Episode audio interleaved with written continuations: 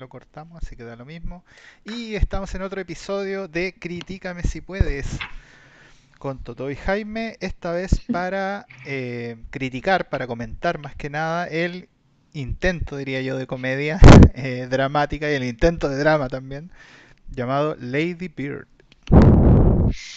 Así es. Bueno, esta película está dirigida por Greta Gerwig. Eh, es como su primera película en solo de ella. Ella es una actriz, guionista, productora estadounidense. Y, tiene Claro, las tiene todas. Y debutó con esta película en solitario. Está protagonizada por Saoirse Ronan, Laurie Metcalf, Tracy Letts, Lucas Hedges y Timothée Chalamet. Se estrenó el 1 de septiembre del 2017 y estuvo nominada a cinco premios Oscar de ese año.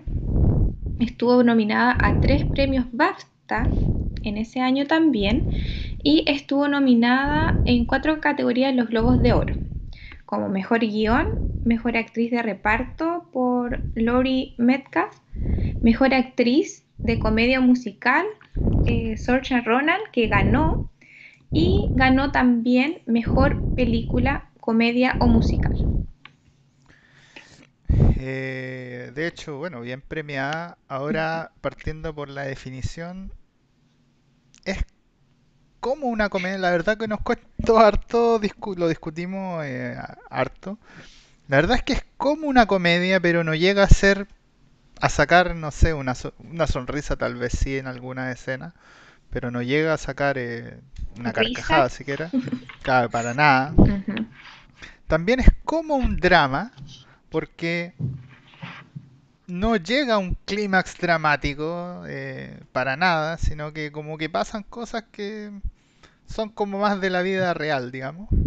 Entonces no llega a un punto, es como una comedia, como un drama, como que no queda ahí, ni fu ni fa, digamos.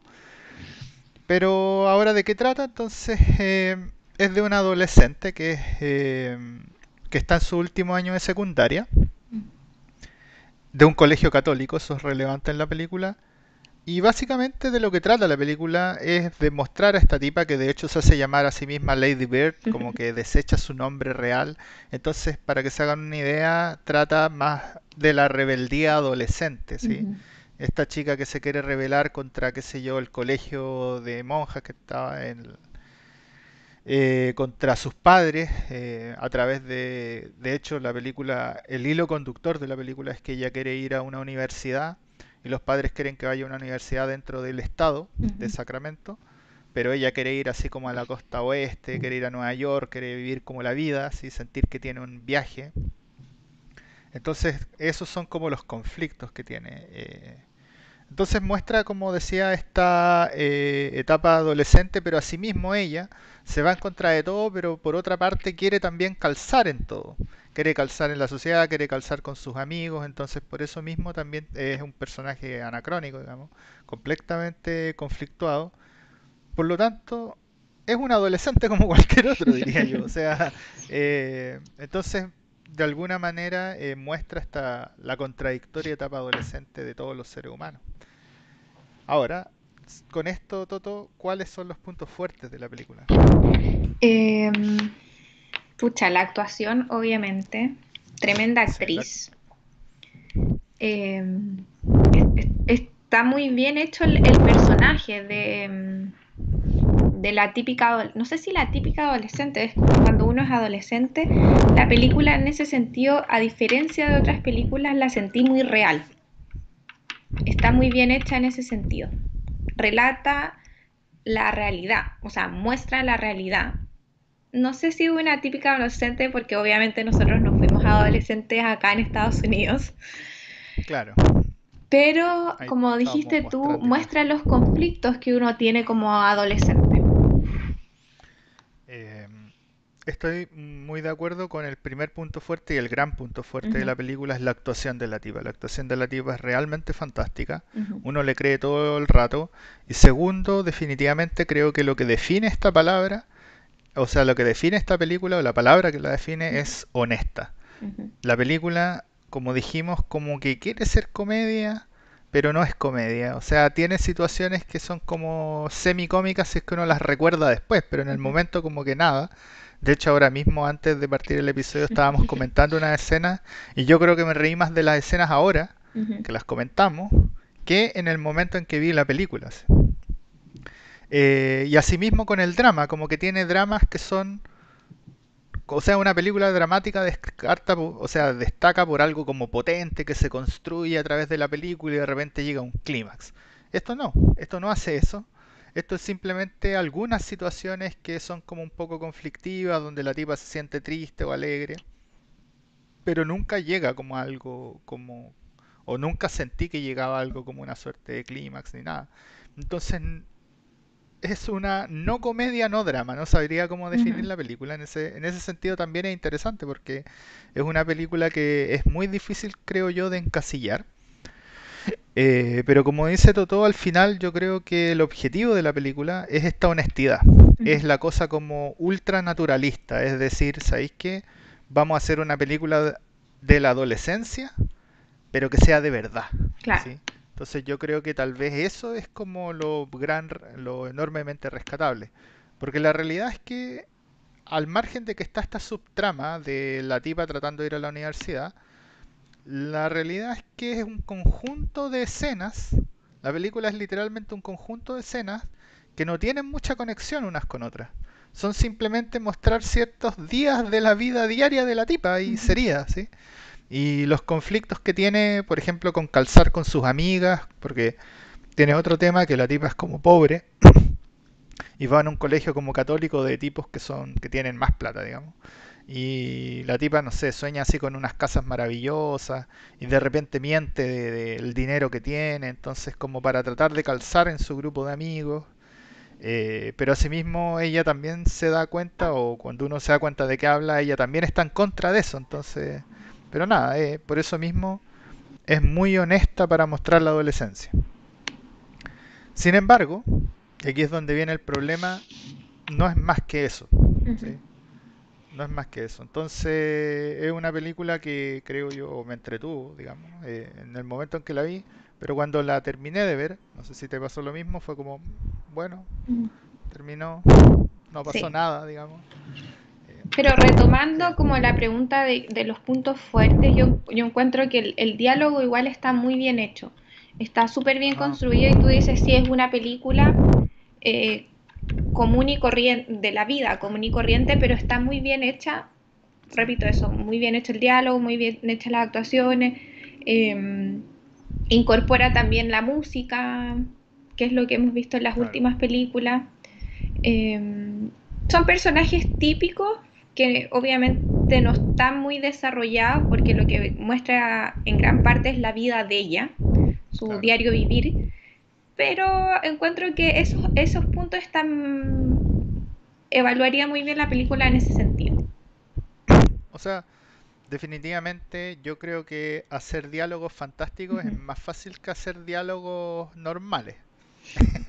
no sé, me da la sensación como que uno se le ocurren más tonteras que, pero cuando uno piensa, bueno, ¿y qué hace uno en la vida normal? Como que ahí es cuando se bloquea, es raro.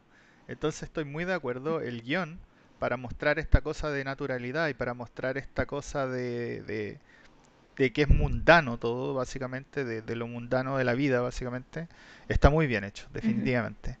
Y como dices tú, tiene igual un soundtrack que vale la pena, digamos, tiene ahí sus toques. Eh, no se roba la película, no es algo tan presente tampoco, pero, pero, los tiene. En algunos momentos destaca y uno dice, oh, está bien. De hecho, a mí me gusta porque juega con los cortes. No sé si te diste cuenta que de repente la, la, música suena muy fuerte y para hacer unas cosas de repente corta y se vuelve un silencio abrupto y eso como que no sé, uno, uno lo saca como de la escena, es raro. Y la película con eso como juega con eso, con ese sentir hacia el espectador, que obviamente apoya lo que está pasando en la escena en ese momento. Entonces sí, definitivamente tiene algunos puntos eh, relevantes, dignos de mencionar, pero de nuevo, nunca entendí el objetivo de la película, la verdad. Eh, al margen de... ¿sí? Claro, yo estuve averiguando y lo que mm, la directora quiso mostrar no es como una autobiografía en sí, porque ella dice que no, no es eso, pero sí tomó muchos aspectos de su vida en ese sentido. La, ella es, eh, vivió en Sacramento cuando, en este periodo de transición de, del colegio, que le decimos nosotros a la universidad, Claro. eh, sí es, sí es que obviamente todos tienen conflictos con sus padres, sus hermanos y Claro. en el colegio. Entonces como que todo eso fue parte de su vida, pero no quiso mostrar una autobiografía. Le dio como un, Ah, un sentido propio al, al personaje que estaba creando. Ahí quiero hacer recalcar con otro episodio que hemos visto de directores que han hecho estas cosas más autobiográficas eh, o que han basado en cosas de su vida. Ahí tenemos la gran diferencia entre una directora que está recién empezando, que por cierto, al fin y al cabo igual la película está tremendamente premiada y, y nada, uno pasa un buen rato, o sea, no es una mala película, pero yo siento que está lejos, lejos de la película Roma, por ejemplo. Otra película autobiográfica de un cineasta que está, y que en ese momento también está un poco más eh, asentado. Entonces, Pero pero vuelvo, ahora a- vuelvo comentarte, iba. yo eso, yo Sí. no encuentro que esté mal hecha la película. No, no, no, para Claro, nada, no hecha, tiene, claro, no tiene nada que ver una cosa con la otra. claro, Ujú, claro, pero cuesta, cuesta vislumbrar el objetivo, digamos. Como que yo cuando veo una película igual me siento a ver una historia que está irvanada, ¿sí? Uno la puede como notar y eso es lo que me cuesta ver en esta película. Entonces, en vez de eso son una serie de segmentos eh, con poco y nada de hilo conductor que muestran la vida diaria de la tipa. Entonces, es, es como otra forma de hacer cine, obviamente, pero y a la que uno no está habituado. Entonces, nada, tal vez es cosa de costumbre, no lo sé. Claro. Eh, pero definitivamente no comparto. Prefiero una trama armada donde pasen más cosas. eh, pero insisto, tal vez, tal vez la razón de la premia, de la premiación es esta, justamente esta innovación de esta forma de contar algo, digamos. ¿Sí? Bueno, y la crítica eh, estuvo muy a favor de esta película.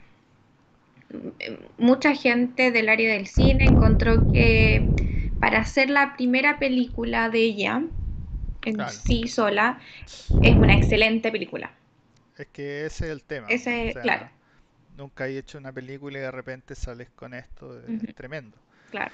Sin embargo, yo creo que a los tipos les gustó porque también esto está en la interfase justamente de el cine como convencional Mm, y el cine experimental. O ujú, sea, como decíamos, cuenta las cosas de una forma que no es tradicional, Claro. sino que es mucho más del estilo cine-arte, es muy, cine- es muy Sí. de esa forma. Sin embargo, la producción de la película es claramente una producción como de más plata, pues. Entonces tiene como el, el acento de cinearte siendo una producción como con un poco de dinero. Entonces yo creo que de repente eso les gusta a los gringos, así como, como decir, ah, esta gente hace arte, digamos. Pero no sé, a mí, bueno, y el cine arte en general también, de repente tengo ese problema con toda clase de películas que están contadas de esta manera. De hecho, a mí me carga una película que se llama The Hard Locker, que fue una película ganaro- ganadora del Oscar, a veces la hemos comentado, que tiene como ese mismo concepto, que es un, que no se trata de nada, y son como tres tipos que desactivan bombas en Irak, y son cinco historias independientes de los tipos desactivando bombas. Yo salí del cine con esa película y dije, ¿por qué vi esto? Sí. O sea, si quiero ver tipos desactivando bombas, me voy a ver un documental de la cuestión. ¿Por qué tengo que ver esto en la película con una película que literalmente no tiene ningún hilo conductor? Y eso ganó un Oscar. Entonces, de hecho, eso fue el Oscar a mejor película de ese año. Entonces, nada, tiene que ver también con que no comparto definitivamente esa forma de hacer cine, para nada. Sin embargo, y al igual que con Hard Locker, lo pasé bien. Mientras duró la cuestión lo pasé bien. El problema es al final. El problema es como chuta. Era eso nomás. no, no, no hubiera visto esto. O sea, si alguien me dice, no lo hubiera visto. O sea, lo otro que a la gente le gustó es porque muchos se sintieron como muy identificados con la historia. Claro, claro, es que es una historia, evidentemente, si alguien hace una historia de tu adolescencia y está bien hecha, Claro, vas a tener un enorme grupo poblacional eh, que, que se va a sentir representado. Claro. Y esta es una película que está bien hecha. Como decíamos, los diálogos son muy buenos, eh, tras- transmite la naturalidad y el conflicto natural del adolescente. Entonces, en ese sentido, no hay ningún punto bajo, sí. Así que obviamente gente le va a gustar y tal vez la gracia de la película, no lo había pensado en ese sentido, es eh, evocar la nostalgia. Pero para uno que es extranjero, no, como que no aplica tanto, porque lo único con lo que se puede identificar es con el hecho de que los conflictos son más o menos similares, pero los contextos de Estados Unidos versus, no sé, nosotros que somos chilenos, fuimos criados en Chile, son bien distintos. Y la forma de ser, o no sé, Claro. esa cosa como que para nosotros esa tontera así como del mariscal de campo con la con la cheerleader es Claro, con la como chica popular. nada, así como que no, no tiene sentido, ¿sí? Eh, entonces, definitivamente, o sea, pensando en las razones de por qué la película tuvo tan buena recepción, digamos, Ujú, siendo que al menos, no sé, para mí es una buena película, insisto, lo disfruté, no lo pasé mal, pero si me hubieran dicho que no tenía un hilo conductor, probablemente no lo hubiera visto, ¿sí? Eh, eso. Pero como siempre, no, no averiguamos mucho de las películas que elegimos. Ya ahí No, está la es sorpresa. Claro, ahí está la sorpresa esa después es de lo que también, comentamos, si es que nos gusta o no nos gusta y, claro. y eso.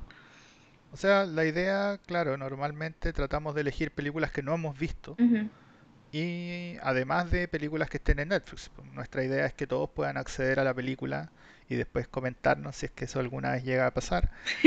Eh, en nuestros 10 auditores, no. Eh, pero además eh, también sorprendernos nosotros Claro, y llegar acá con una visión como fresca de qué es lo que sentimos realmente al verla y no, no con una opinión así como de que, ah, que esté como más sesgada o, o influida por algo más. Entonces, ese como va en nuestra línea editorial, digamos, de lo que hacemos. Pero nada, yo creo que está bien, no, no, no cambiaría por esta película la forma que hacemos las cosas, no. Es lo que es, la película es lo que es.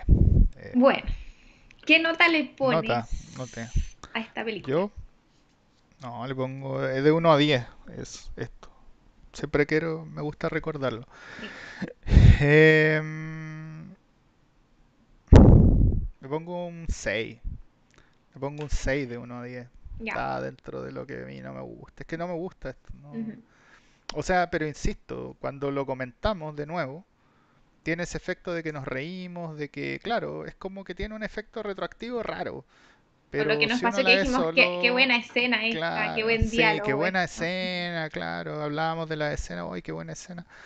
Pero nada, entonces tal vez una película, no sé, tal vez con alguien, no sé, tal vez, no lo sé. Eh, pero si es que, pero nada, yo la vi solo y después quedé como con un gusto de que vi algo que no tenía trama, digamos. Entonces le pongo un 6. ¿Qué nota le pones? Yo le pongo un 7. Ok, Como de 1 a dijimos, 10. no nos encantó eh, la trama de la película, pero encontré, por todo lo que hablamos, que está muy bien hecha, está, la, la actuación es, es- es muy buena, los diálogos y todo, así que le pongo un 7 solo por todo lo que dijimos. Tampoco me dejó con la sensación de decir, hoy qué, qué buena la película. No, No. me- como di- dijiste tú, me mantuvo entretenida durante el rato que la vi, pero cuando terminó quedé como con, Justo ahí. con una sensación de, claro. Nada. Entonces, Ujú. ¿recomiendas Sí. esta película o no la recomiendas? Yo creo que igual la recomiendo. No la recomiendo como película, como una comedia. Para nada, es que no alcanza. No, no es hilarante. Ni No. siquiera es suavecita la película, como que... ¿Cachai? Entonces, Pero tampoco fue muy densa. tampoco. Está en el como otras películas que no ha pasado, claro, es, es como la recomiendo para si es que quieren ver, no tienen nada que ver y quieren ver algo distinto, por decirlo así, pero tampoco sería mi primera elección dentro de, de, lo- de alguna película que quiera ver. Sí. Yo definitivamente, para verla solo y no hablar nunca más de la película, no la recomiendo. Para nada. O sea, si están solo en su casa y quieren ver algo, creo que no es la película. Sin embargo, creo Mm, que por ese efecto que tiene, de que es interesante como comentar de la película, así como, oh, viste lo que dijo, viste que este era así, asá. Eh, creo que es una película para ver acompañado. Creo que es una película que vale la pena tal vez ver acompañado, a pesar de que, como digo, no tiene eh, un hilo conductor de trama, pero tiene situaciones que en el momento, curiosamente, no son hilarantes o no son chistosas, pero cuando uno las comenta y tiene la apreciación de otra persona y dice, oh, tú pensabas que iba a ser igual, oh, sí, ya, y ahí como que se genera eso. Entonces la película tiene una riqueza que viene como post eh, película. Lo cual es raro, ¿ah? Eh, lo cual es raro. Uno espera que la película sea llena en sí misma entonces ahí tengo esa como dicotomía. Yo creo que si vas tan solo en su casa y quieren ver algo, esta no es la película, no para nada. Claro. Pero si quieren ver algo como en familia y algo que, que les deje ese gusto de querer comentar un poco la película después tomándose un trago o algo así, creo que esta es una película que puede ser buena para hacer eso. Muy bien. Así que, próxima película. Ah, yo lo digo. La próxima Próxima es, película. déjame, eso sí, poner a mostrar. La próxima película que vamos a ver, eh, hemos visto ya varias películas hollywoodenses, hemos pasado por varios países eh, internacionalizados, y, o sea, de películas internacionales, internacionales, perdón, y no hemos ido a nuestras raíces, no hemos, no hemos ido a nuestras raíces chilensis, así que decidimos eh, ir allá. Así que vamos a ver esta, que es ca- prácticamente casi la única película que tiene Netflix hoy en día, que es Sí. Nadie sabe que estoy aquí, del cabro de Lost. Ni siquiera sé cómo se llama. No sé cómo se llama. Decían que él era chileno, ¿no? Él era, eh, claro, él es O chileno, tiene ascendencia sí. chilena. Aparentemente es claro. chileno. Vamos a ver si sabe español o no. Claro, vamos a ver si sabe.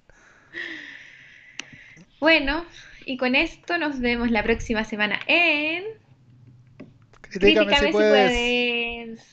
puedes. Chao. Adiós.